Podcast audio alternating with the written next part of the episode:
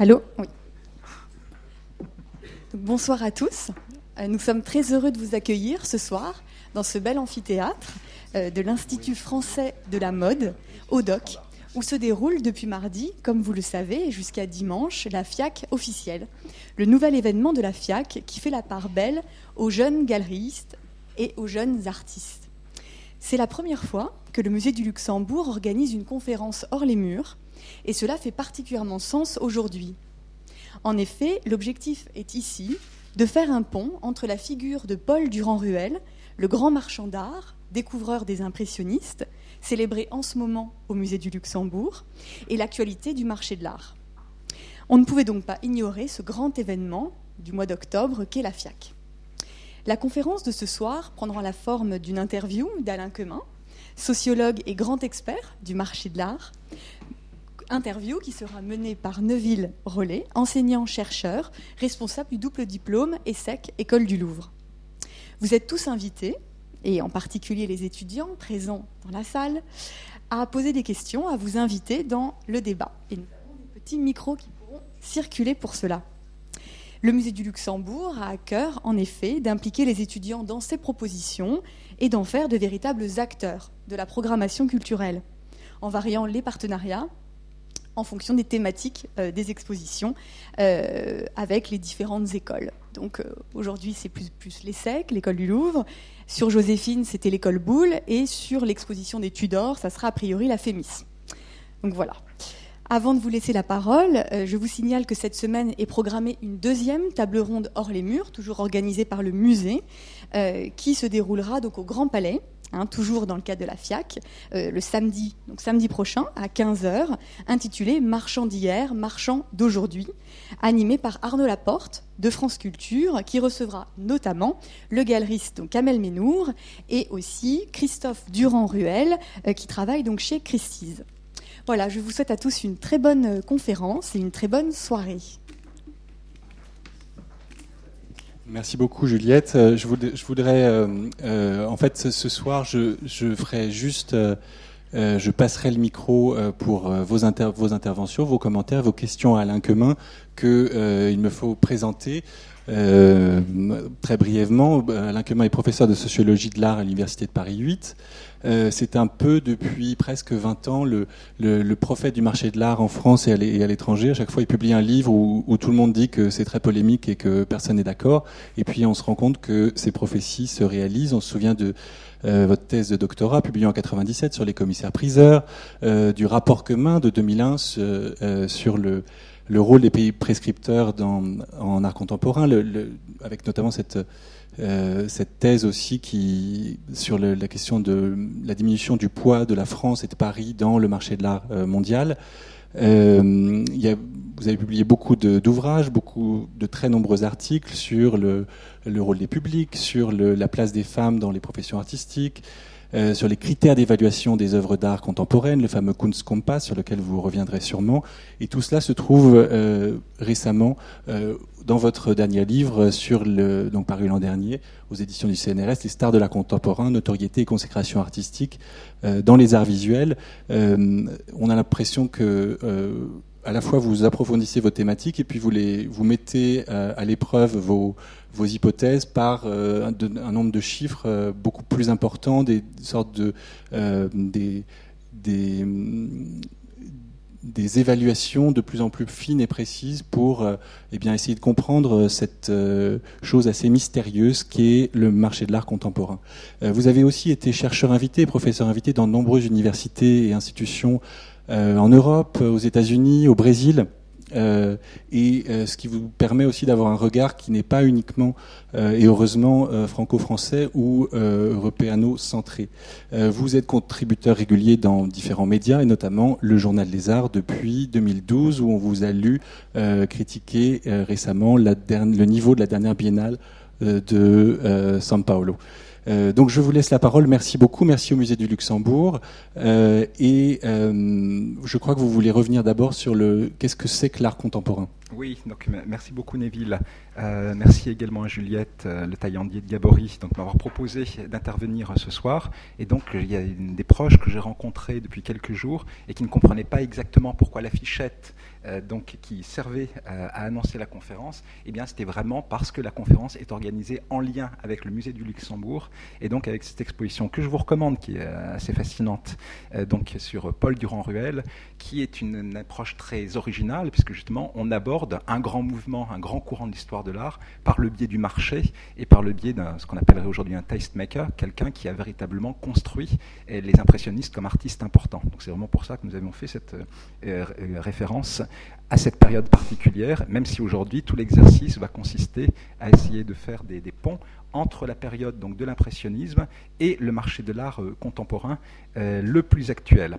Euh, comme l'a dit Neville en me présentant rapidement, effectivement, mon métier véritable depuis une vingtaine d'années, celui d'universitaire, de sociologue de l'art, mais en dialogue très étroit avec les historiens d'art. Et donc, depuis maintenant plusieurs années, je travaille également comme journaliste critique d'art. Donc, effectivement, j'avais critiqué de façon un petit peu polémique. La Biennale de Sao Paulo dans le Journal des Arts, là ce mois-ci dans Art Press, euh, je fais hum, donc un papier sur l'anniversaire de la Fondation Cartier pour l'art contemporain. Et donc mon positionnement très particulier en tant que sociologue est le suivant.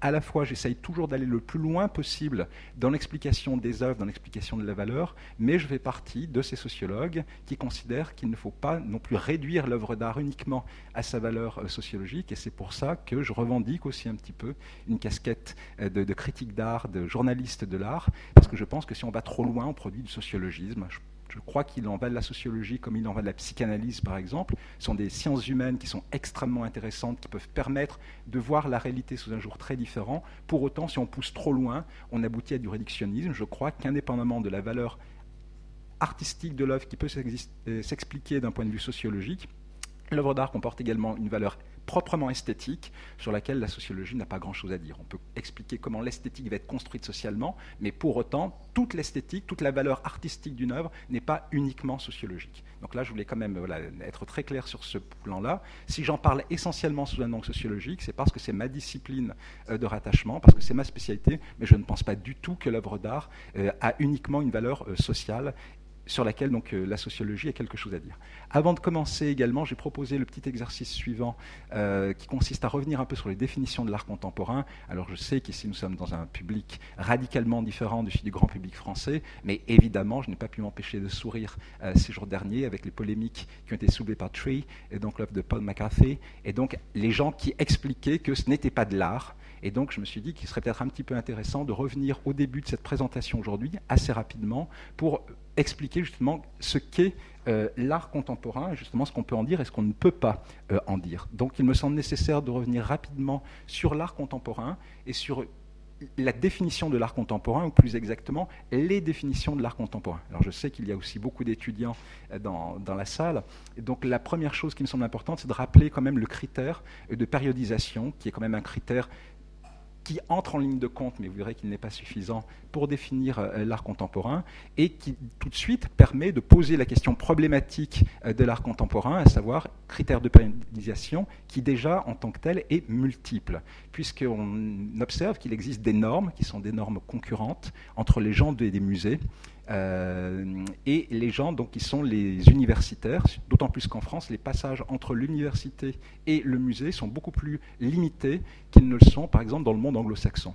Donc la première définition sera celle des historiens d'art, et parmi les historiens d'art, lorsque l'on regarde les maquettes d'enseignement, on considère généralement que l'art contemporain démarre en 1945. On a un critère chronologique simple, avec la fin de la, de la Seconde Guerre mondiale. Donc avant l'art contemporain, on a l'art moderne, et puis donc qui émerge dans la seconde moitié du XIXe siècle.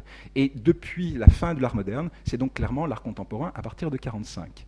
Pourtant, on voit déjà que la définition n'est pas unique, n'est pas univoque, puisque pour les gens qui travaillent dans les musées, généralement, qu'il s'agisse donc des musées ou des centres d'art contemporain, donc les conservateurs, les curators, les directeurs euh, d'institutions, la définition est différente, puisque pour eux, la véritable période d'apparition de l'art contemporain est 1969-1970. Alors pourquoi 1969 Eh bien parce qu'il y a cette grande exposition séminale euh, programmatique organisée par Harald Zeeman à la Kunsthalle de Berne, et donc en 1969, Harald Zeman a une attitude extrêmement radicale. Jusque-là, il avait organisé des expositions beaucoup moins marquantes, beaucoup plus douces euh, par euh, leur approche. Et c'est là où véritablement il affirme une certaine rupture dans la création artistique de son époque. Et cette exposition, donc 1969, la Kunsthalle de Berne, est restée tellement euh, mythique que euh, l'an dernier, lors de la Biennale de Venise, par exemple, la Fondation Prada a essayé de reconstituer de toutes pièces euh, l'exposition telle qu'Harald Zeman avait pu l'organiser. Alors c'est très amusant, parce qu'ils ont même essayé de reconstituer les radiateurs,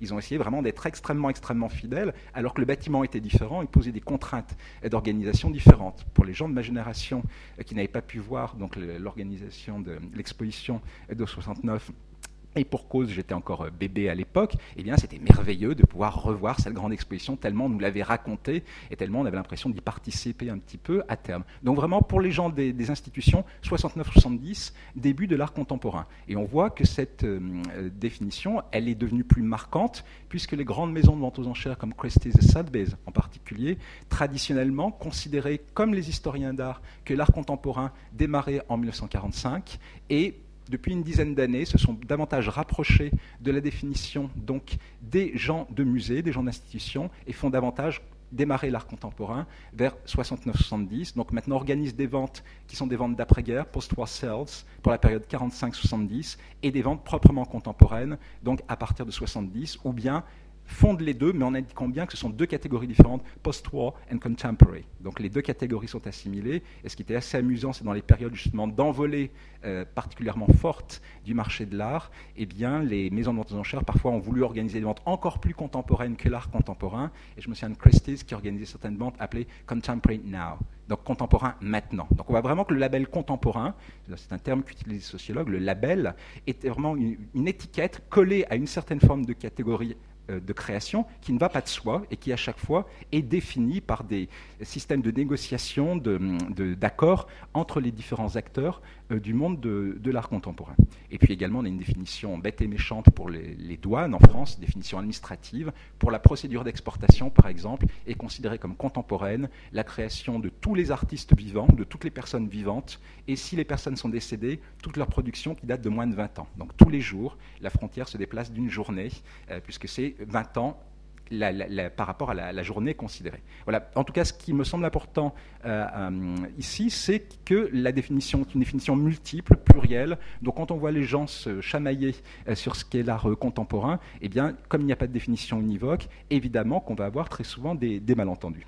Alors, la définition est quand même beaucoup plus complexe, et pour rendre compte de cela et pour essayer de montrer quels sont les processus qui sont à l'œuvre quand on s'intéresse à l'art contemporain, j'ai donc euh, imaginé le petit exercice suivant qui va faire de chacun, chacune d'entre vous un expert, une experte, pour essayer donc de définir si les œuvres suivantes sont de l'art contemporain, pour montrer que si vous ne connaissez pas les artistes, il est extrêmement difficile de décider de ce qui est contemporain ou pas. Donc je vais vous montrer très rapidement dix œuvres, et après on passera effectivement au propos même de la conférence. Mais euh, avant, je ferai un tout petit donc, euh, rappel euh, un peu introductif. Donc, à chaque fois, ce qui m'intéresserait, c'est que vous posiez la question ces artistes, ces œuvres, sont-elles contemporaines ou pas? Et bien entendu, l'exercice a plus d'intérêt si vous ne connaissez pas ces artistes, mais j'ai quand même pris des artistes assez connus, voire pour, certains d'entre eux, dans le monde de, de l'art. Voilà, donc ça c'est mon œuvre numéro 1. S'agit-il d'une œuvre contemporaine? Œuvre numéro 2. S'agit-il d'une œuvre contemporaine? La 3, la 4, la 5, la 6, la 7, la 8, la 9 et la 10. donc vous avez 10 œuvres. Mes 10 œuvres sont-elles contemporaines Et donc maintenant, voilà, je vais vous donner la réponse. Alors je ne sais pas si certains, certains d'entre vous ont des, voilà, des hésitations. Est-ce qu'il y a beaucoup d'œuvres contemporaines qui se cachent euh, parmi cette liste? Et donc je ne vais pas faire durer le suspense plus longtemps, je vous donne la réponse. Les 10 œuvres sont contemporaines. Alors, vous dire maintenant que les 10 œuvres sont contemporaines, c'est une chose. Encore faut-il que je vous le démontre. Et donc je vais me risquer à cet exercice. Je vais vous démontrer donc, que les, les œuvres sont toutes des œuvres contemporaines. Donc les œuvres 1, 2 et 3 que personnellement je trouve très mauvaises. Mais vous voyez, c'est différent. Trouver que des œuvres sont mauvaises et trouver que des œuvres ne sont pas contemporaines. Et c'est pour ça que je trouve que tout le débat qu'il y a eu autour de Paul McCarthy ces jours-ci était un débat complètement faussé. Parce qu'il y avait des tas de gens qui écrivaient sur les forums ce n'est pas de l'art.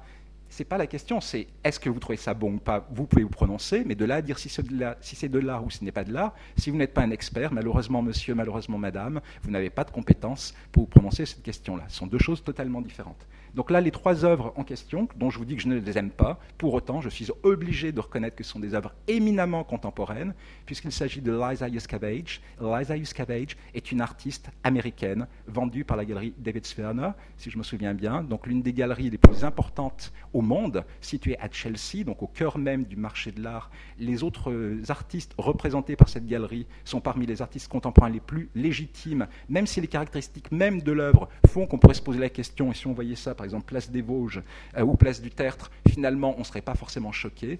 Le simple fait qu'elle ait accès à l'une des plus grandes galeries au monde, au cœur même de la mecque du marché de l'art contemporain, fait que Liza Iskavage ne peut pas être contestée comme artiste contemporaine. Donc dans mon activité de critique, par exemple, je peux remettre en question la qualité de son travail, aller jusqu'à remettre en question la nature contemporaine de son travail, serait complètement déplacé.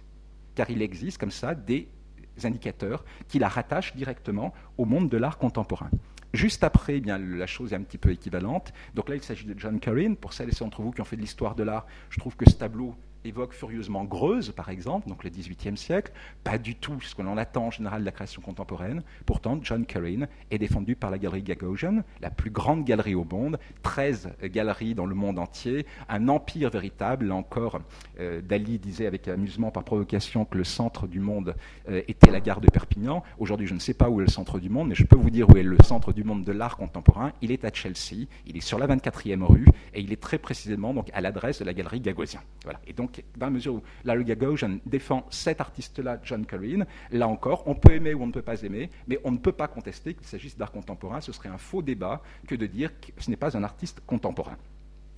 Même chose avec Lispidon maintenant, donc Lispidon également qui doit être représenté par la galerie Gagosian. Vous voyez que les caractéristiques même du travail ne sont pas en tant que telles euh, des caractéristiques qui permettent de le rattacher à l'espace de l'art contemporain. Elle a été exposée également au New Museum à New York, qui est un musée très cutting edge. Euh, elle a tous les signes donc, qui lui permettent d'être considérée comme une artiste contemporaine. Donc, idem. Il s'agit ici de Kenda Wiley. Donc Kenda Wiley, là c'est un artiste que j'aime.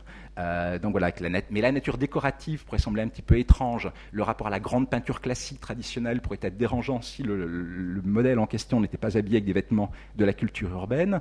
Toujours est-il que Kenda Wiley est incontestablement un artiste euh, contemporain et notamment il a été en résidence au Studio Museum d'Harlem, une institution très importante pour les jeunes artistes afro-américains. Je pourrais déplier son cursus. Je crois qu'il est diplômé de Yale University, qui forme les meilleurs artistes contemporain américain. Donc ensuite, je peux essayer d'expliquer pourquoi il est un artiste contemporain, non pas à partir des caractéristiques de l'œuvre à chaque fois, mais à partir des caractéristiques de l'artiste et de la démarche, qui sont des choses radicalement différentes. Évidemment, là, il s'agit d'un papier de Jeff Koons. Donc, Jeff Koons, impossible de considérer que ce n'est pas un artiste contemporain. Il est représenté à la fois par Gagosian et par David Sverner, donc par deux des plus grandes galeries. Et pour l'anecdote, je me suis trouvé une fois au musée Guggenheim à Bilbao avec un ami autrichien qui n'avait absolument aucune culture artistique et qui me disait Mais pourquoi c'est de l'art contemporain? Je lui disais Parce que c'est Jeff Koons. Il me disait Oui, mais en Autriche, dans tous les parcs, nous avons des sculptures comme ça faites avec des fleurs. Je lui explique Oui, mais elles ne sont pas faites par Jeff Koons. Là, il me disait Oui, mais pourquoi ça change? Que ce soit Jeff Koons pas Jeff Koons. Je lui dis ah, C'est ce qui change tout.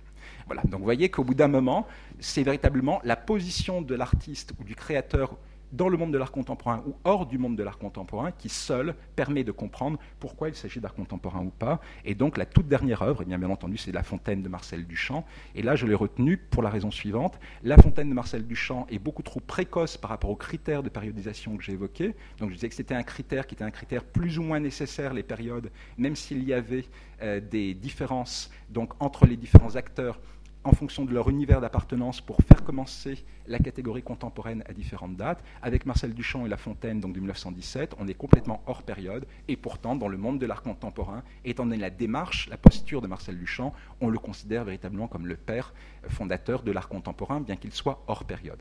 Donc tout cela pour dire, et c'est mon idée principale, qu'il s'agit donc d'un critère qui n'est ni nécessaire ni suffisant, donc la contemporanéité, c'est fondamentalement ce que les différents acteurs du monde de l'art décident collectivement. Il existe des académies informelles, et là on pourra faire le lien tout à l'heure avec le travail de, Paul Durand-Ruel. Il existe des acteurs qui vont avoir un rôle moteur pour justement pouvoir labelliser une certaine forme de création comme étant proprement contemporaine. Et aujourd'hui, ce qui, déjà à l'époque de Paul Durand-Ruel, a commencé à se renforcer, c'est la dimension internationale qui va venir garantir dans un temps court la qualité artistique, la qualité esthétique des œuvres. Donc traditionnellement, pour l'art ancien, c'était souvent la validation par l'histoire, par le temps, qui permettait de garantir, par exemple, que Raphaël, qu'un Vinci étaient des artistes importants. Aujourd'hui, on essaye de faire émerger beaucoup plus vite, mais pour cela, on a besoin de l'avis des académies informelles beaucoup plus larges que celle à laquelle appartient l'artiste lui-même. Et c'est pourquoi le recours à l'étranger va être quelque chose d'extrêmement euh,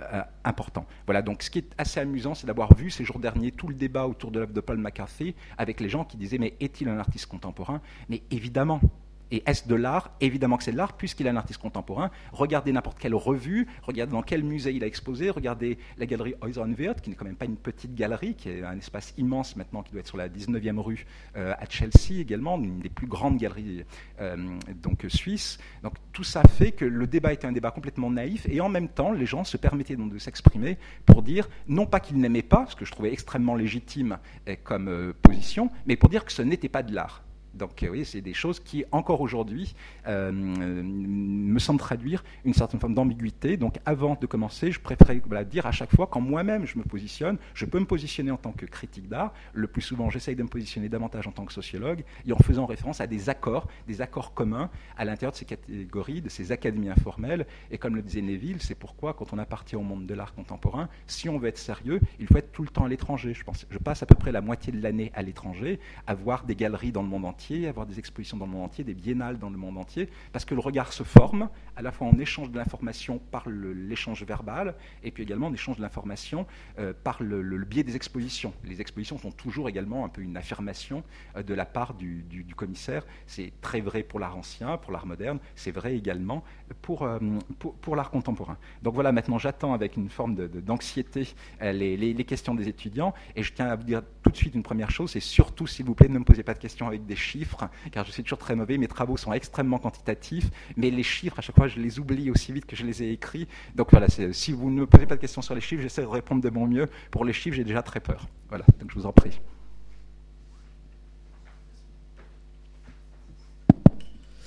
Euh, je voulais savoir, est-ce que vous pensez que la notoriété définit l'art? Alors la notoriété, la, reconnaissance, oui, d'une certaine façon, ce que je vous disais tout à l'heure, il y a toutes ces idées très romantiques qui existent encore aujourd'hui, où on pense qu'il existe des grands artistes qui ne sont pas reconnus, pas reconnus de leur vivant, mais alors tout ça, il faut l'oublier très vite. Le meilleur exemple que l'on donne sans cesse, c'est l'exemple de Van Gogh, mais Van Gogh est mort très jeune.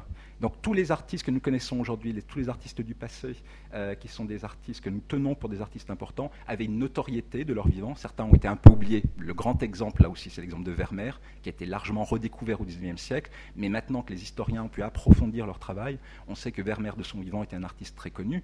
Et on aime beaucoup, parce que nous vivons encore dans l'idée romantique des artistes méconnus, donc on aime beaucoup citer le, cas de Van Gogh, mais on oublie qu'un de ses contemporains, qui était par exemple Monet, vivait dans l'aisance. On le voit bien d'ailleurs dans l'exposition qui est organisée en ce moment au musée du Luxembourg, quand on voit les scènes de la vie domestique de Monet. Quand on visite la maison de Monet à Giverny, on sait qu'un jardin aussi beau, ça nécessite énormément de main-d'œuvre, énormément de personnel. Je crois que quand il est décédé, Monet gagnait autant qu'un préfet d'Empire. C'était un vrai notable. Mais vous voyez, dans l'idée romantique, à chaque fois, on aime quand même penser euh, qu'il peut exister des artistes méconnus.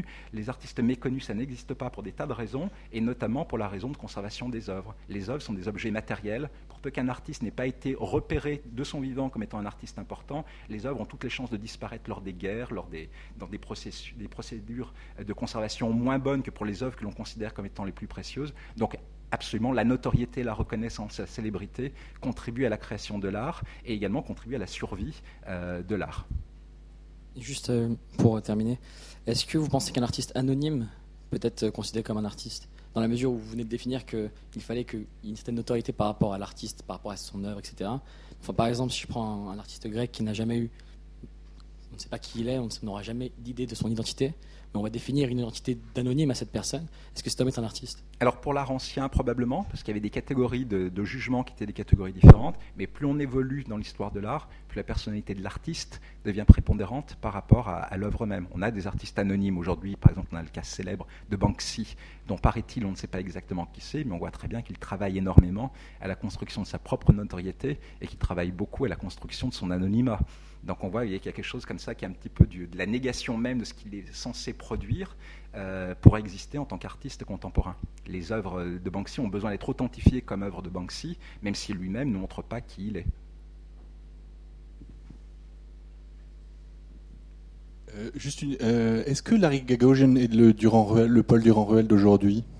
Euh, évidemment, quand on voit l'exposition, c'est très tentant de se poser la question, finalement, qui serait aujourd'hui notre Durand-Ruel Alors, Larry Gagosian, c'est assez amusant. Je me suis posé la question donc, dans cet ouvrage sur la, la, célébrité et la consécration artistique. Il y a un palmarès qui est publié tous les ans par Art Review, qui s'appelle le Power 100, qui cherche à établir les 100 personnalités les plus en vue dans le monde et les plus puissantes dans le monde. Et les variations sont assez fortes d'une année sur l'autre, donc j'ai essayé de lisser tout cela. Et quand on produit ce palmarès, on voit que sur cette année de 2006 à 2012, il n'y a que 29 personnalités qui sont systématiquement présentes dans la liste des 100 plus influentes, et que celle qui apparaît avec le rang moyen le plus élevé, c'est effectivement Larry Gagosian. Alors Larry Gagosian, d'une certaine façon, il est séduisant parce qu'il a des liens qui le rattachent effectivement à Paul Durand-Ruel, à savoir, euh, il a cette stratégie internationale, qu'avait déjà Paul Durand-Ruel avec la, Belgique, euh, la Grande-Bretagne et les États-Unis, avec également des représentants, des représentations en Allemagne, enfin avec des, galeries et des expositions organisées directement euh, dans ces, trois pays, euh, donc France, plus trois pays étrangers, donc la Belgique, le Royaume-Uni et, et, les États-Unis. Donc ça, on le repère très clairement chez Larry Gagosian. On voit également des très grosses différences. Par exemple, Paul Durand-Ruel a beaucoup misé sur des artistes qui étaient complètement négligés. Il a vraiment été le promoteur des impressionnistes. Quels artistes a lancé Gagosian? Il prend, lui, des artistes lancés par les autres et qui rejoignent son Rasta, son écurie d'artistes, une fois qu'ils sont déjà très en vue et il accélère leur euh, consécration. C'est donc une, stratégie qui est très différente. Alors, effectivement, en préparant la conférence, je me posais la question peut-être euh, Larry Gagosian, peut-être également François Pinault? Alors pourquoi François Pinault? François Pinault est également une personnalité extrêmement influente et François Pinault me semble également un bon exemple pour être le continuateur de, Paul Durand-Ruel parce qu'il cherche à contrôler notamment l'information. Il cherche à contrôler le plus possible. Durand-Ruel, on raconte souvent, on insiste beaucoup sur son activité de galeriste. Ce qui me semble également très important à son époque, c'est qu'il change le modèle économique, mais également il lance une revue. Donc il va essayer de devenir également euh, quelqu'un qui va influencer l'histoire du goût. Et lorsqu'on voit le galeriste qui est Paul Durand-Ruel, le marchand d'art, sortir du rôle traditionnel, il ne le fait pas pour rien. Alors, euh, euh, François Pinault, on sait qu'il a acheté une maison de vente aux enchères, Christie's. Donc il est collectionneur, mais également il va être quelqu'un qui va être à la source pour repérer les œuvres les plus importantes, et également il peut orienter la façon dont les œuvres vont être dispersées, par exemple, soit à New York, soit à, Londres, et est-ce que ce sera une vente de printemps, une vente d'automne, est-ce qu'il va attendre un an, deux ans euh, pour acheter, et il est aux premières loges pour acheter. Mais également, alors là je ne voudrais pas, devenir trop polémique, euh, mais euh, il avait par exemple acheté une galerie, quand il avait acheté Haunch Venison, pour accéder également aux foires. Il s'est fait euh, remercier. Donc euh, les foires n'ont plus voulu, parce que les autres galeries se sont donc un petit peu liguées contre Haunch of. Il n'a pas pu donc continuer à intervenir sur le segment des foires. Mais si j'étais un homme très riche comme François Pinault, si j'avais voulu acheter une galerie, et si je m'étais fait euh, donc, chasser des foires en le faisant de façon ouverte, je pense que j'aurais acheté une ou deux autres galeries mais que je le ferai de façon beaucoup plus discrète et donc avec des montages financiers, voilà, des choses un petit peu subtiles. Et par exemple, j'achèterai une galerie qui pourrait être organisée, installée en France, en Asie et aux États-Unis. Et éventuellement, j'achèterai une galerie française ou j'achèterai une participation d'une galerie française, voire dans deux galeries françaises, avec deux positionnements très différents, mais ce qui me permettrait d'influencer sur le goût. Et également, si j'étais François Pinault, par exemple, et s'il y avait un artiste comme Adèle Abdesemed, auquel je tiens beaucoup, dont j'ai des pièces assez nombreuses dans ma collection. S'il y avait une artiste comme Alina Sapoknikov sur laquelle il pourrait y avoir d'éventuels phénomènes spéculatifs, s'il y avait également un artiste comme Martial Raïs, dont j'achète toute la production récente, et s'il y avait un artiste comme Jeff Koons, dont j'achète beaucoup de pièces, j'essaierai par exemple d'avoir mes entrées dans une grande institution internationale qui me permettrait également de légitimer leur production. Alors évidemment, vous aurez compris que ces quatre artistes-là n'ont jamais été euh, présentés dans une grande institution internationale située en France, mais si j'étais François Pinault, j'essaierais bien entendu de les présenter dans cet endroit-là pour avoir justement ce contrôle du goût que l'on trouve déjà donc dans euh, la démarche de Paul Durand-Ruel. Parce que Paul Durand-Ruel, justement, avec ce, journal euh, qu'il confie à Fédo, eh bien, il va pouvoir justement promouvoir véritablement les impressionnistes. Et si vous avez accès à une grande institution culturelle française, eh bien, vous allez pouvoir, par la programmation de cette grande institution culturelle française, influencer le goût tel qu'il se forme. Et puis également, vous allez voir vos artistes monter dans les palmarès internationaux, qu'il s'agisse du palmarès d'Artfax, qu'il s'agisse du Kunstkompass, parce que tout cela joue de plus en plus. Donc je pense quand même que spontanément, on penserait à un galeriste, et donc on pourrait penser à Gagosian, mais je crois également qu'il y a d'autres acteurs, et en tout cas ce qui est très troublant quand on regarde aujourd'hui, à son époque il est très clair que Paul Durand-Ruel a été euh, le personnage le plus influent, puisque c'est effectivement le mouvement de l'impressionnisme qui a triomphé euh, dans l'histoire de l'art donc de la fin du XIXe siècle. Aujourd'hui, on voit également que les, galeries sont extrêmement importantes. Quand on prend donc là, ce palmarès euh, de, je vous ai préparé le, petit slide en question. Euh, on regarde les 29 personnalités qui apparaissent sans cesse. Sur les 10 premiers, il y a 6 galeristes et celui qui est tout en haut est Gagosian. Donc s'il y a un galeriste, clairement c'est Gagosian qui est l'héritier aujourd'hui parce qu'il est en position dominante et parce qu'il contrôle l'information et parce qu'il contrôle le marché. Mais une autre différence qui ne me permet pas véritablement de pousser le parallèle jusqu'au bout, c'est que Paul Durand-Ruel achetait les œuvres de ces artistes. La plupart des galeristes aujourd'hui euh, les prennent en dépôt et reversent 50% du prix, 40%, 50% à leurs artistes. Donc, la prise de risque est quand même bien moindre euh, et ils ne s'endettent pas, par exemple, Gagosian, comme euh, Durand-Ruel s'est endetté auprès des banques. Donc à la fois il existe des parallèles, mais également on ne peut pas en faire un héritier direct qui reprendrait la totalité du modèle. Le, le modèle a changé et également Durand-Ruel, à l'époque, dans une situation de quasi-monopole, parce qu'il prend ses risques insensés est très payante, donc parce que les stratégies les plus payantes sont souvent les stratégies les plus risquées, les stratégies les moins calculatrices. Hein, ça, c'est un, grand enseignement de l'existence. Aujourd'hui, Gagosian est quelqu'un qui a des stratégies beaucoup, beaucoup plus à court terme et des stratégies beaucoup moins risquées.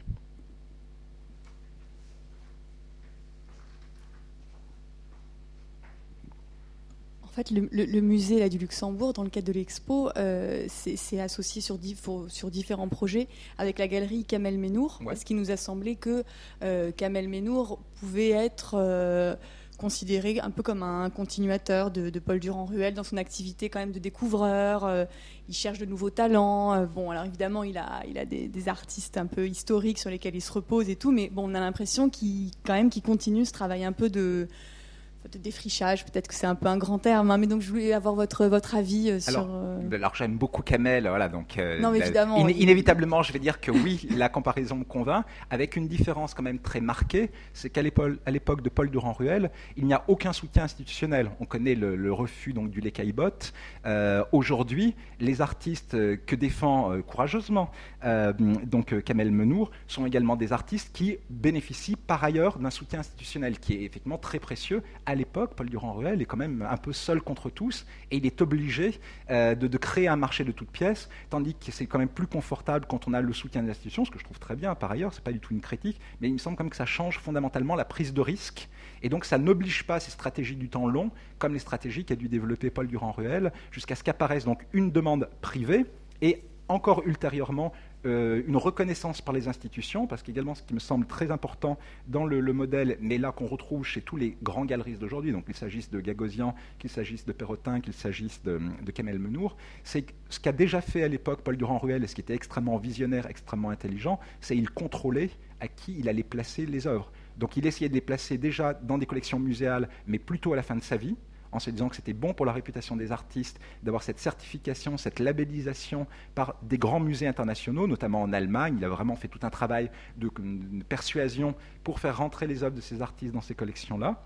Euh, mais euh, il a également beaucoup vendu aux Américains à la fois parce que le marché est un marché porteur, mais je pense également, comme c'était quelqu'un de très euh, visionnaire, un homme probablement extrêmement intelligent, il avait compris également que vendre aux Américains est une très bonne chose, puisqu'il y a euh, la logique euh, toujours très philanthropique aux États-Unis. Si on vend une œuvre dans une grande collection, la probabilité est très forte qu'au décès du collectionneur, l'œuvre rentre dans une grande collection publique.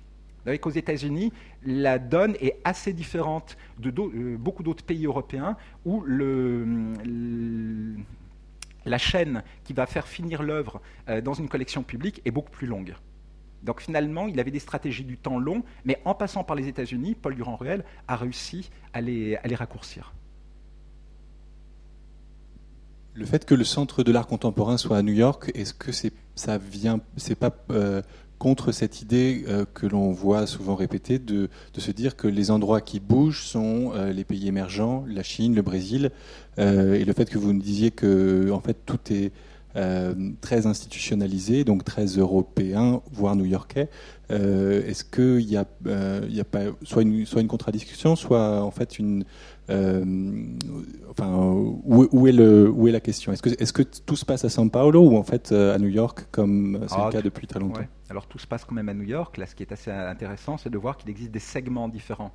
Et par exemple, la Chine aujourd'hui pèse extrêmement lourd euh, sur le marché des ventes aux enchères, mais la Chine n'a même pas réussi à mettre en place un système de galeries. Il n'y a pas de grande galerie leader internationalement. Il n'y a même pas de grande galerie. La plus grande galerie chinoise, j'ai envie de dire que les plus grandes galeries chinoises, soit ce sont des galeries qui sont installées à Hong Kong, donc un système un peu extraterritorial par rapport à la Chine, ou alors quand c'est une grande galerie chinoise, c'est la galerie Continua, qui est une galerie italienne qui est installée donc à, Beijing, euh, mais il n'y a pas de système de galerie. En revanche, la Chine pèse extrêmement lourd euh, sur le, marché des, ventes aux enchères, mais il n'y a pas d'artistes chinois extrêmement connus euh, reconnu à la fois par le marché et par les institutions. Alors évidemment, dans Ai Weiwei, euh, qui est un artiste, mais qui a quand même vécu pendant 10 ou 20 ans aux États-Unis, donc souvent ce sont des artistes très particuliers. Zhang Yuan également, qui a vécu pendant très longtemps aux États-Unis. Donc ce sont quand même des artistes qui se sont appuyés sur le réseau américain. Et quand vous faites référence effectivement à la fois aux États-Unis et à l'Europe, je souligne quand même toujours beaucoup qu'il ne s'agit pas de l'Europe comme un tout homogène, mais de quelques pays d'Europe. Donc, c'est-à-dire, ce sont les États-Unis qui pèsent à peu près aujourd'hui pour la moitié de la création euh, contemporaine internationale. Après, on a l'Allemagne qui va peser pour à peu près 20%, même si en France, parce que traditionnellement, nous sommes très méditerranéens, nous restons très méditerranéens, on a tendance à oublier ce voisin qui pèse extrêmement lourd. Euh, et on le voit quand on regarde un petit peu en détail les ventes aux enchères, quand on regarde un petit peu en détail les grandes galeries sur les foires. Euh, voilà, l'Allemagne est là, elle existe, elle est vraiment très, très puissante. Et puis ensuite, on a la Grande-Bretagne pour 10% et loin derrière, la France avec 4-5%, et les autres pays européens comptent à peine. L'Italie, qui avait un, rôle un peu marquant dans les années 70, qui s'est un peu relancé dans les années 80 avec la trans-avant-garde. Aujourd'hui, l'Italie n'existe pratiquement plus. On parle de Maurizio Cattelan, mais Maurizio Cattelan vit à New York depuis maintenant 30 ou 40 ans. Euh, donc c'est un, type d'artiste italien extrêmement particulier. Les Pays-Bas ont été un peu importants dans les années 70. Aujourd'hui, les Pays-Bas ne comptent plus. On, le voit par exemple même à travers des trajectoires particulières d'artistes. Marina Abramovic, dont on nous dit sans cesse qu'elle est serbe. Marina Abramovic a fait pratiquement toute sa carrière, est partie très jeune de Serbie et pendant très longtemps s'est installée euh, aux Pays-Bas. Mais maintenant depuis dix ans, Marina Abramovic, pour franchir encore une étape euh, dans la suite de sa carrière, vit aux États-Unis et elle vit à New York. Donc, euh, à chaque fois, il y a cette illusion qui nous fait très plaisir dans le monde de l'art contemporain, parce qu'on aime justement croire à la globalisation, on aime croire au voyage permanent. Je dis moi-même, par exemple, je participe à cela, mais quand on regarde là où sont les vrais pôles décisionnaires, euh, le monde est quand même extrêmement, extrêmement hiérarchisé, et c'est vraiment New York qui continue à être la plaque tournante de l'art contemporain. Et puis bon, une semaine par an, le centre de l'art contemporain quitte New York pour se retrouver à Bâle, euh, mais c'est une période extrêmement limitée. Et là, effectivement, on voit un, petit rééquilibrage, mais c'est très temporaire. Sinon, ce sont vraiment les États-Unis. Et c'est pour ça aussi que Paul Durand-Ruel a été très, très euh, visionnaire, parce qu'il a compris effectivement que les choses étaient en train de se passer euh, aux États-Unis avant la consécration à proprement parler des années 1960. Donc déjà avant les années 1960, déjà au début du siècle, il comprend que les choses sont en train de se passer là-bas. Ça, c'est quand même extrêmement fort mais il est un peu poussé également voilà, par, par, la donne à un moment où les impressionnistes tardent à gagner une reconnaissance en France. Alors l'exemple que j'aime toujours aussi beaucoup donner à ce sujet, c'est quand je dis aux gens, mais d'après vous, quelle est la galerie au monde qui participe au plus grand nombre de foires? Alors tout le monde pense que c'est Gagosian, tout le monde pense que c'est David Sferner et compagnie. En fait, pas du tout. Euh, la galerie au monde qui participe au plus grand nombre de foires, et je pense que ça, ça illustre exactement la même idée, c'est la galerie Krinsinger. La galerie Krenzinger, c'est une galerie euh, autrichienne, mais évidemment, quand vous êtes en Autriche, vous n'avez pas le choix. Si vous voulez avoir une certaine envergure, vous ne pouvez passer que par les foires internationales pour essayer de toucher les clients américains et allemands. Donc ben, on retrouve donc encore aujourd'hui, j'aurais pu répondre tout à l'heure là quand vous m'avez posé la question qui est l'héritier de, Paul Durand-Ruel, j'aurais pu vous dire ben voilà c'est la galerie Krenzinger puisqu'elle va chercher à l'étranger pour défendre ses artistes euh, les, clients là où ils sont. Et à l'époque, quand Paul Durand-Ruel l'a fait, c'est quelque chose qui est vraiment d'une modernité euh, absolument incroyable. Et qui aujourd'hui est complètement intégré au monde, au système de l'art contemporain.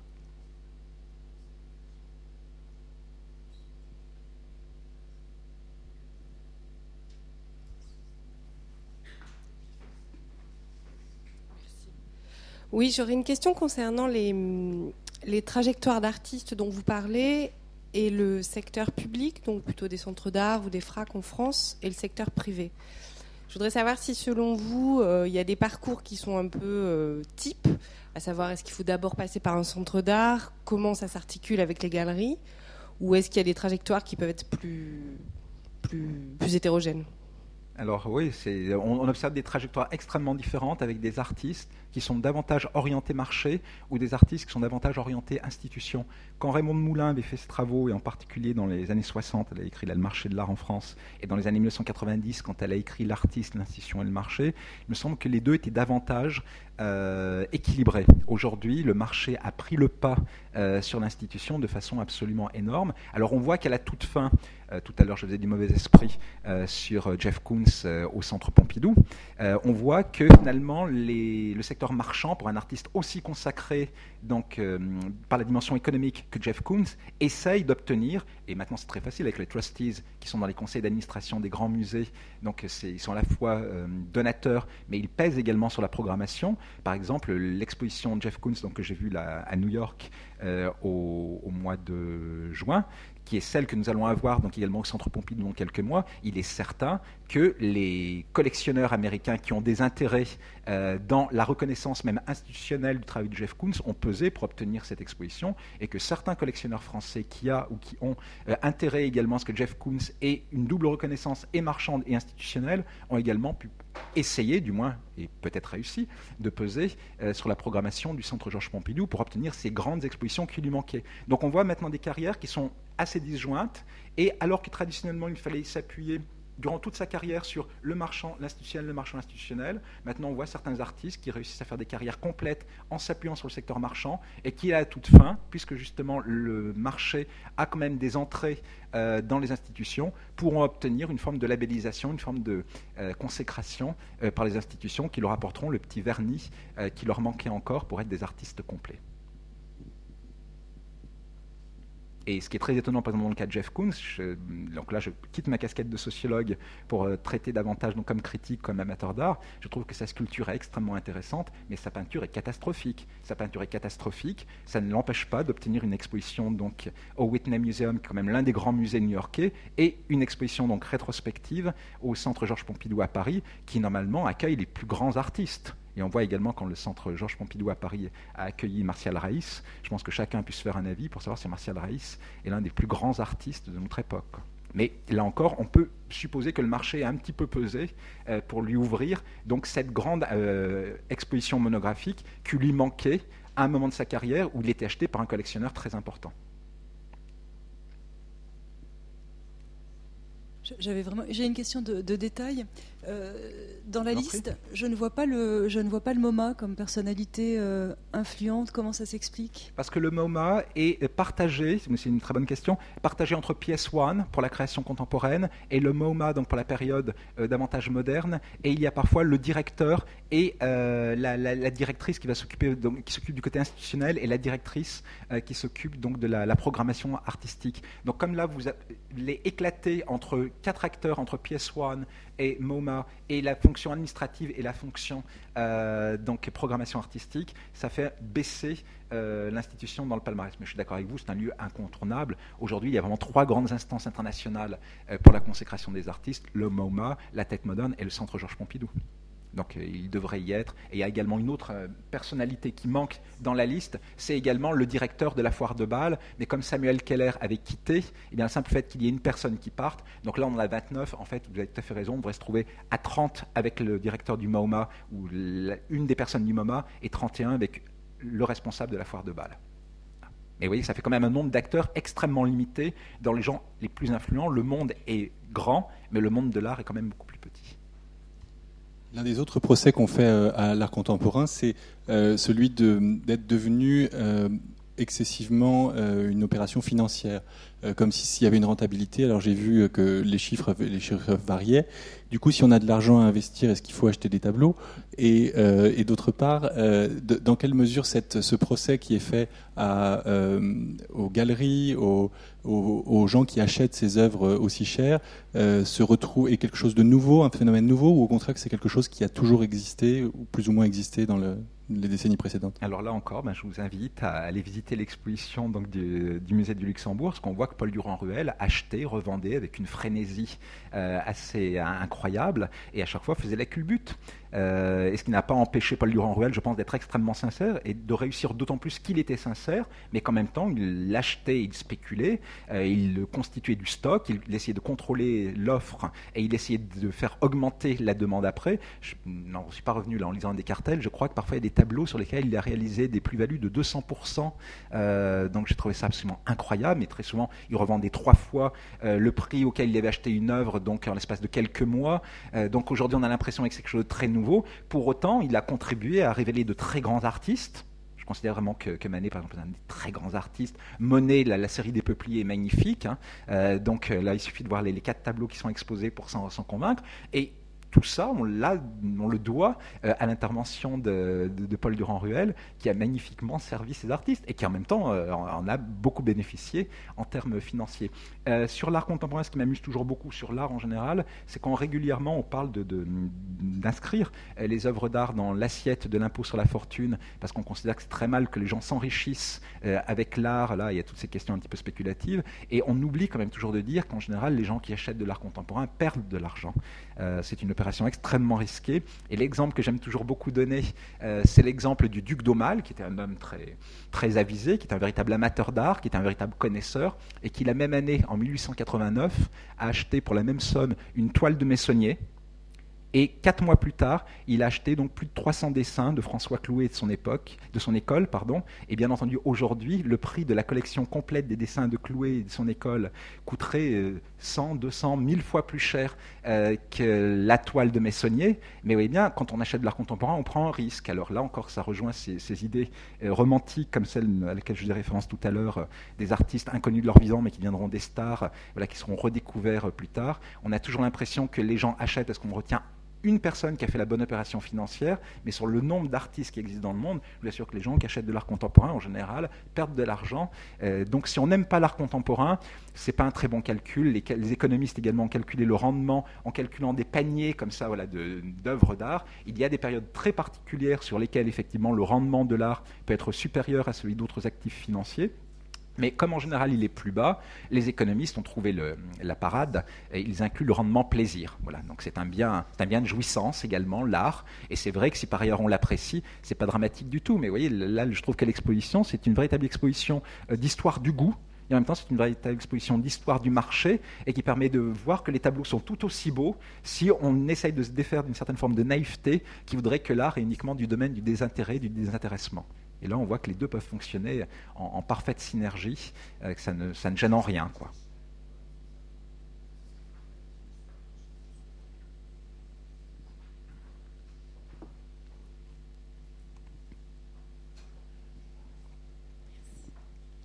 Euh, moi, je voulais savoir quelles étaient euh, pour vous les perspectives des artistes français aujourd'hui.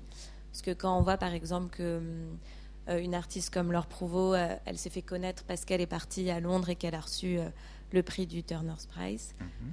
et qu'auparavant en France on la connaissait pas. Ou par exemple aujourd'hui c'est aussi un peu critiqué que pendant cette semaine de la FIAC il y a peu d'artistes français qui sont mis à l'honneur et plus des artistes étrangers. Donc voilà. Comment vous êtes juste presque un peu plus sévère que moi. Donc, je ne sais pas si vous avez lu là le point qui m'a interrogé hier. Euh, et donc, euh, le point me demandait justement qu'en est-il. Euh, oui, c'est une question tout à fait d'actualité pertinente que vous posez sur la, les, artistes français, sur les jeunes artistes.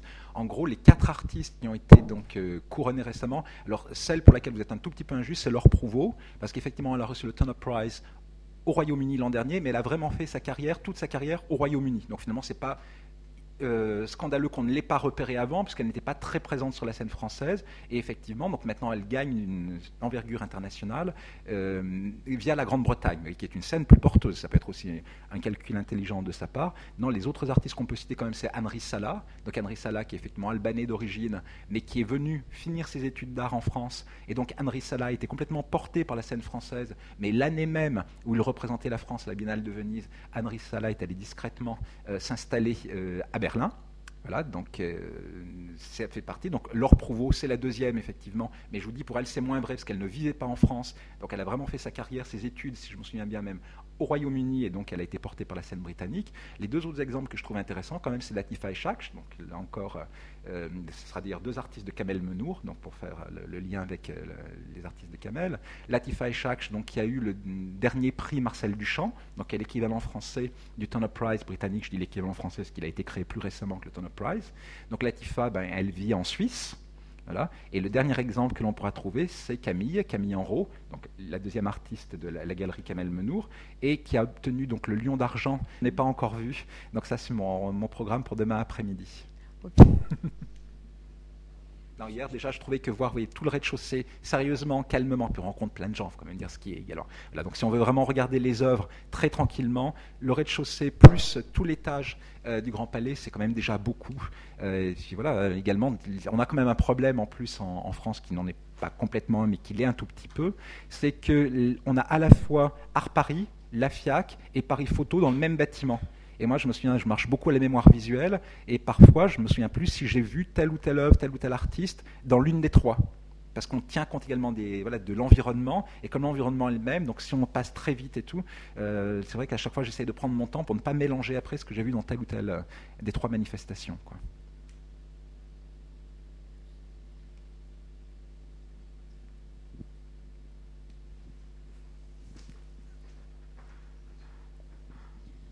J'ai une question sur le talent. Je me demande si aujourd'hui il est nécessaire d'avoir du talent pour devenir un artiste contemporain célèbre.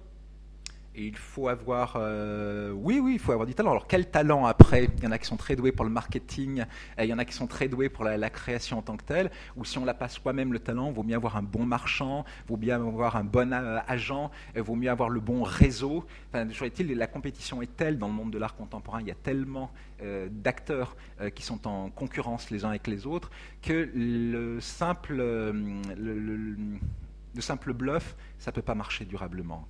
Donc moi je suis vraiment convaincu, je fais partie des gens, parce que justement je suis très immergé dans la scène de l'art contemporain, qu'il y a quand même quelque chose qui se passe.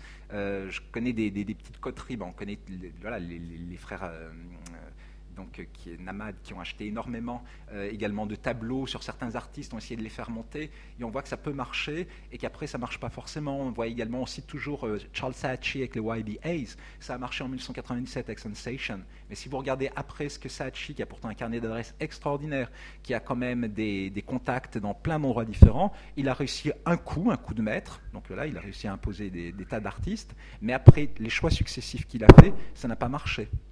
Donc je crois vraiment que c'est une configuration, le, succès, et le talent aide. Et je pense, voyez, il a encore les, stratégies complètement cyniques. Si on ne croit pas soi-même à ce que l'on fait, je pense qu'on est beaucoup moins convaincant que lorsque l'on croit vraiment. Euh, et là encore, quand on fait des références à l'histoire ancienne du marché, je suis convaincu que Durand-Ruel croyait à fond à ces impressionnistes. Aujourd'hui, ce qui m'amuse beaucoup, c'est de voir effectivement que le talent n'est pas forcément ce qui explique le mieux. Euh, on avait discuté un petit peu avec euh, Juliette avant de préparer, cela. Je trouve que par exemple, Renoir est un peintre étonnamment hétérogène. Il y a des Renoirs magnifiques, il y a des chefs-d'œuvre de Renoir, il y a des tableaux qui sont des croûtes absolues. Mais je pense que euh, est-ce qu'il n'est pas le cas de Manet? Par exemple, Manet est d'une homogénéité, c'est un rouleau compresseur. Je trouve même Monet, Monet beaucoup plus homogène, me semble-t-il, que, Renoir. Mais je pense qu'il a été défendu voilà, par un très grand marchand, qu'il a très bien défendu, euh, et que du coup, après, ben, on a eu du mal à faire un petit peu l'inventaire, à trouver les très grandes œuvres, les, les, moins bonnes œuvres. Euh, mais aujourd'hui, pour ce qui est de l'art contemporain, je crois vraiment que quand quelque chose marche et marche durablement, il y a quand même quelque chose. Je suis peut-être optimiste. J'ai une question de la part d'un étudiant de l'IFM de l'an dernier qui malheureusement n'est pas là ce soir et qui aurait beaucoup aimé. Il me demande de vous demander si euh, le label de telle ou telle galerie est un facteur clé dans l'achat de telle ou telle œuvre. J'ai acheté telle œuvre chez, voilà, et dans quelle mesure ah, ça, Absolument. Et c'est pas seulement une question de label, c'est aussi une question. Alors à la fois, ça va fonctionner comme euh, euh, comme signal, mais également euh, ça vient garantir la qualité en art contemporain. Le problème, c'est quand même l'incertitude. Je vous dis, si vous saviez le nombre d'heures que je passe dans des avions, le nombre de jet lag que je suis amené à gérer euh, pendant l'année, le nombre d'expositions que je vois, mais pas seulement moi, tous les gens qui essayent de travailler sérieusement, on recherche à chaque fois les signaux de qualité envoyés par des gens. Et les galeries fonctionnent quand même comme des signaux de qualité euh, extrêmement importants. Bon, vous savez peut-être également comment peut fonctionner la galerie Gagosian. La galerie Gagosian fonctionne tellement comme une marque euh, que parfois elle va appeler certains collectionneurs. Donc les grandes galeries ont parfois, même souvent, pour euh, certains de leurs artistes des waiting lists. Et donc elles vont contacter les collectionneurs et leur dire j'ai ça pour vous et il vous le faut tout de suite. Et soit vous me le prenez, soit vous n'aurez jamais de tableau qui viennent de chez nous.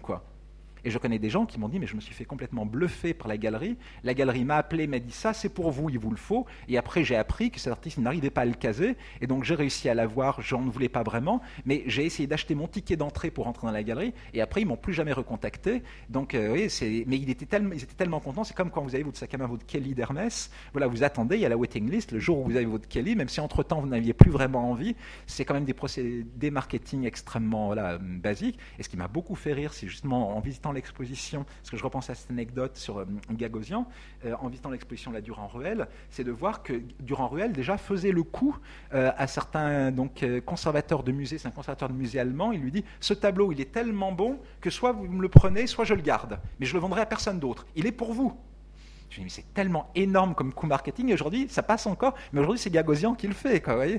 Et Gagosian et ses collaborateurs, je me dis, c'est incroyable quand on réfléchit, et pour ça, moi, je m'amuse beaucoup en tant que sociologue de l'art, en tant que sociologue du marché de l'art, de voir que les gens veulent continuer à croire à un art pur, euh, un art qui ne serait pas parasité par ces phénomènes de marché, alors qu'aujourd'hui, ben, les impressionnistes sont installés sont reconnus comme étant des très grands artistes, le fait qu'il y ait eu des phénomènes de spéculation, qu'il y ait eu des phénomènes marchands autour de leur œuvre, ne les rend pas suspects pour autant, ne les rend pas moins bons artistes pour autant. Dans le domaine de l'art contemporain, on est toujours un petit peu méfiant.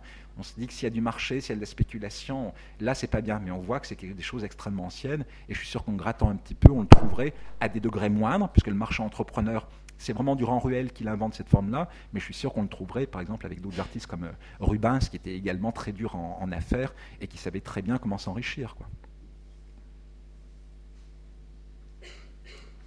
Bonjour. Euh, dans le domaine du spectacle vivant, on considère souvent que la scène française est très ouverte aux créations et aux créateurs euh, venus d'ailleurs. Est-ce que vous considérez que dans le domaine de l'art contemporain, il en est de même? Et si oui, quelles en sont selon vous les causes et puis aussi les conséquences? Bon, merci beaucoup pour cette question, parce que je trouve que c'est une très bonne question. Et par exemple, les gens croient parfois que je suis d'un naturel euh, pessimiste et ronchon par nature quand je dis que la situation pourrait être un petit peu meilleure pour les artistes français. Euh, et vous voyez que je fais la différence quand même à chaque fois. Pour les galeries françaises, les galeries françaises s'en sortent bien, ce qui est dommage, c'est que les artistes français n'en profitent pas à la mesure de du rayonnement euh, des galeries françaises, où les institutions françaises s'en sortent bien. Malheureusement, elles ne réussissent pas à fonctionner comme locomotive pour les artistes français. Mais il y a d'autres domaines dans lesquels la France, aujourd'hui, en termes de création, en termes d'artistes, fait extrêmement bien. Par exemple, je suis convaincu que pour ce qui est de la danse contemporaine, la France est un des pays les plus dynamiques. On a des tas de compagnies, on a su très bien organiser cela. Dans le domaine du livre, par exemple, je pense que la France fait très bien.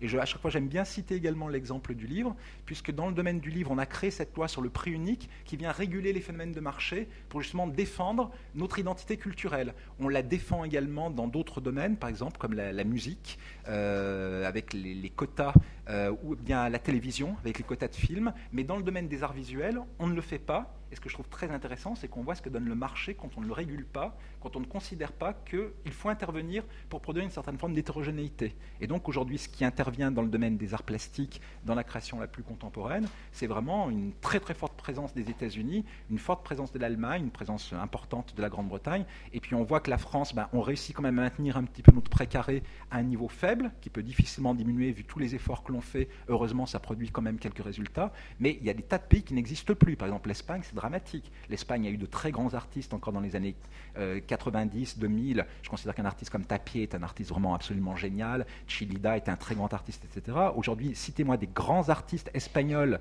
euh, d'envergure euh, et qui vivent en Espagne. Il n'y en a pas ou alors il y en a très peu, oui, c'est difficile de vraiment de, les trouver. Donc il y a plein de pays comme ça, même en Europe, qui ont complètement disparu. Alors dans le domaine du théâtre, je pense que c'est un domaine, par exemple, qui là est davantage, qui est mieux soutenu à l'international, par exemple par l'Institut français, qui traditionnellement a une culture forte dans le secteur du théâtre, du spectacle vivant, qui a une culture moins forte malheureusement dans le secteur des arts visuels, mais qu'on est dans une situation intermédiaire, par exemple pour le théâtre, entre la musique, la variété, par exemple, où on fait bien parce qu'on a mis en place un système un peu protectionniste qui, dans le secteur de la culture, ne me semble pas scandaleux parce que justement, ce qui est en jeu, c'est la diversité culturelle, ou dans le secteur du livre, qui là sont vraiment les domaines où on fait le mieux. Il y aurait le théâtre et les arts visuels me semblent euh, malheureusement être le secteur où on a le moins régulé et qui du coup produit les phénomènes de marché et les phénomènes d'agrégation qui sont les plus, les plus brutaux.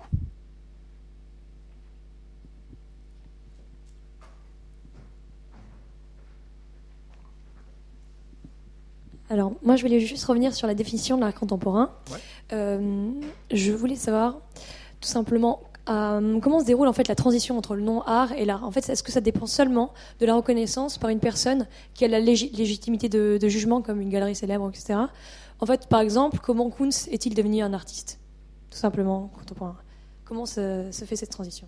Alors souvent, ça va se produire par euh, l'accumulation de petits signaux de qualité, de petits signaux d'excellence. Jeff Koons, il a quand même une chance formidable, c'est que très vite, il a été repéré par Ileana Zonabunt donc qui était une des galeristes très influentes euh, de la scène new-yorkaise, avant de passer chez Gagosian, donc qui était vraiment l'étape encore au-dessus. Quand Ileana Zonabont l'a repéré euh, comme étant un artiste euh, très important. La plupart des artistes vont fonctionner comme ça. Ils vont essayer d'accumuler les, signaux de qualité sur leur curriculum vitae. C'est pour ça, quand vous voyez les communiqués de presse, quand vous voyez les petites fiches que mettent les galeries à la disposition du public, la formation de l'artiste. Donc ça va être un premier signal de qualité. Par quelle école est-il ou est-elle passé Ensuite, ça va être les institutions qui l'ont soutenu, une exposition d'abord collective, puis après une institution euh, en solo show, une exposition individuelle, et puis également, vous avez par quelle galerie il passe, et donc les artistes essayent régulièrement de faire la culbute en passant par des galeries de plus en plus importantes jusqu'à atteindre le Saint des Saints. Donc il s'agissait des trois grandes institutions internationales dont je parlais tout à l'heure,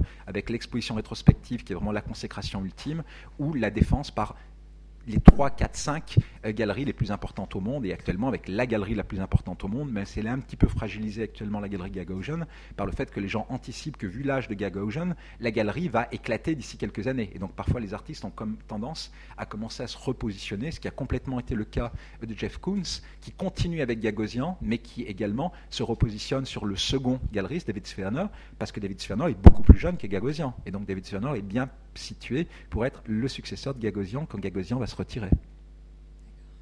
Donc c'est ça, c'est l'accumulation des petits signaux, et à chaque fois pour être perçu comme étant de plus en plus euh, important, pour être perçu comme étant de plus en plus contemporain, puisqu'aujourd'hui, l'une des définitions quand même importantes de la dimension contemporaine, c'est la dimension internationale.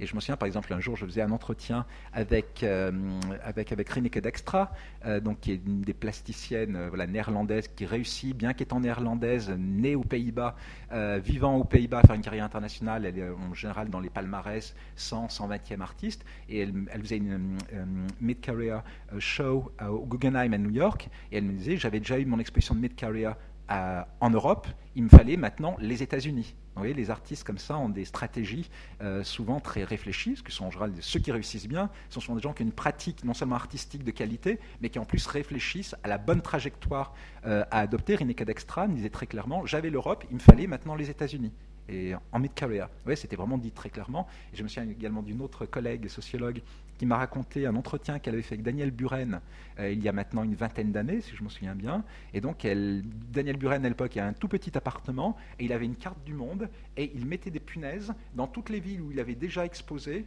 et d'une autre couleur pour toutes les villes où il n'est pas encore exposé mais où il voulait exposer. Et donc, euh, ce que je ne trouve pas du tout scandaleux, mais pour vous dire, il y a quand même un côté euh, volontariste. Euh, les bons artistes, bon, j'ai d'autres exemples qui me viennent à l'esprit, mais ils savent également comment envoyer des signaux de qualité en choisissant le bon réseau qui va être porteur pour eux, font tout un travail d'accompagnement. L'artiste isolé dans son atelier qui fuit le monde, c'est une stratégie très très risquée.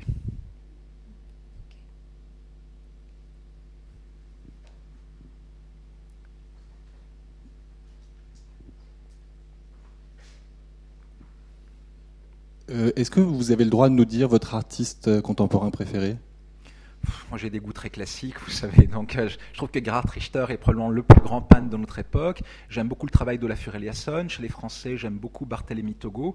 Camille Enro, pour moi, était une vraie révélation à la Biennale de Venise. J'avais trouvé ça absolument remarquable.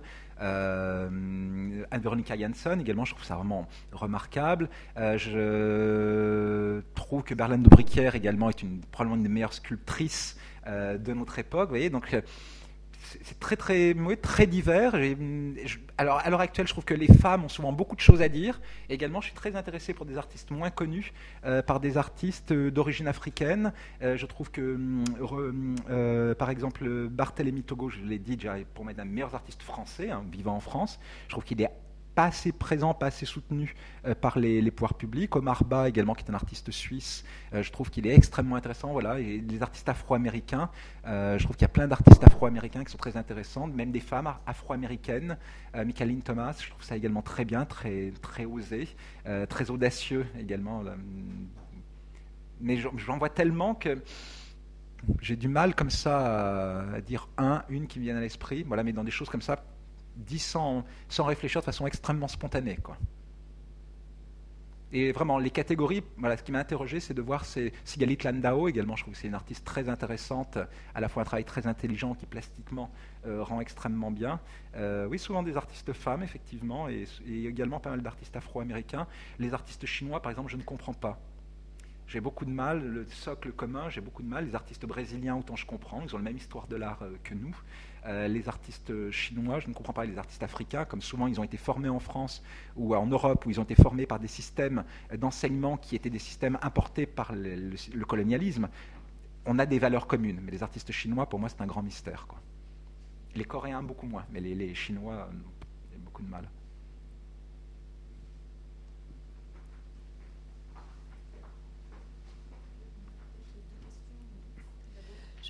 Encore, peut-être une question plus, terre à terre, du coup. Euh, au 19e, au temps de Durand-Ruel, euh, il y avait un acteur essentiel qui était le critique. D'ailleurs, on a appelé ça le système marchand critique. Et aujourd'hui, est-ce que vous pourriez nous en dire davantage sur cette position du critique? Est-ce que c'est encore. Euh, est-ce que c'est encore un couple qui marche? Non, il n'y a plus rien à en dire. Vous voyez bien que là, dans mon palmarès, là, des, personnalités plus influentes, il n'y a pas de critique. effectivement, et la critique aujourd'hui est complètement laminée, n'a plus aucune espèce d'influence.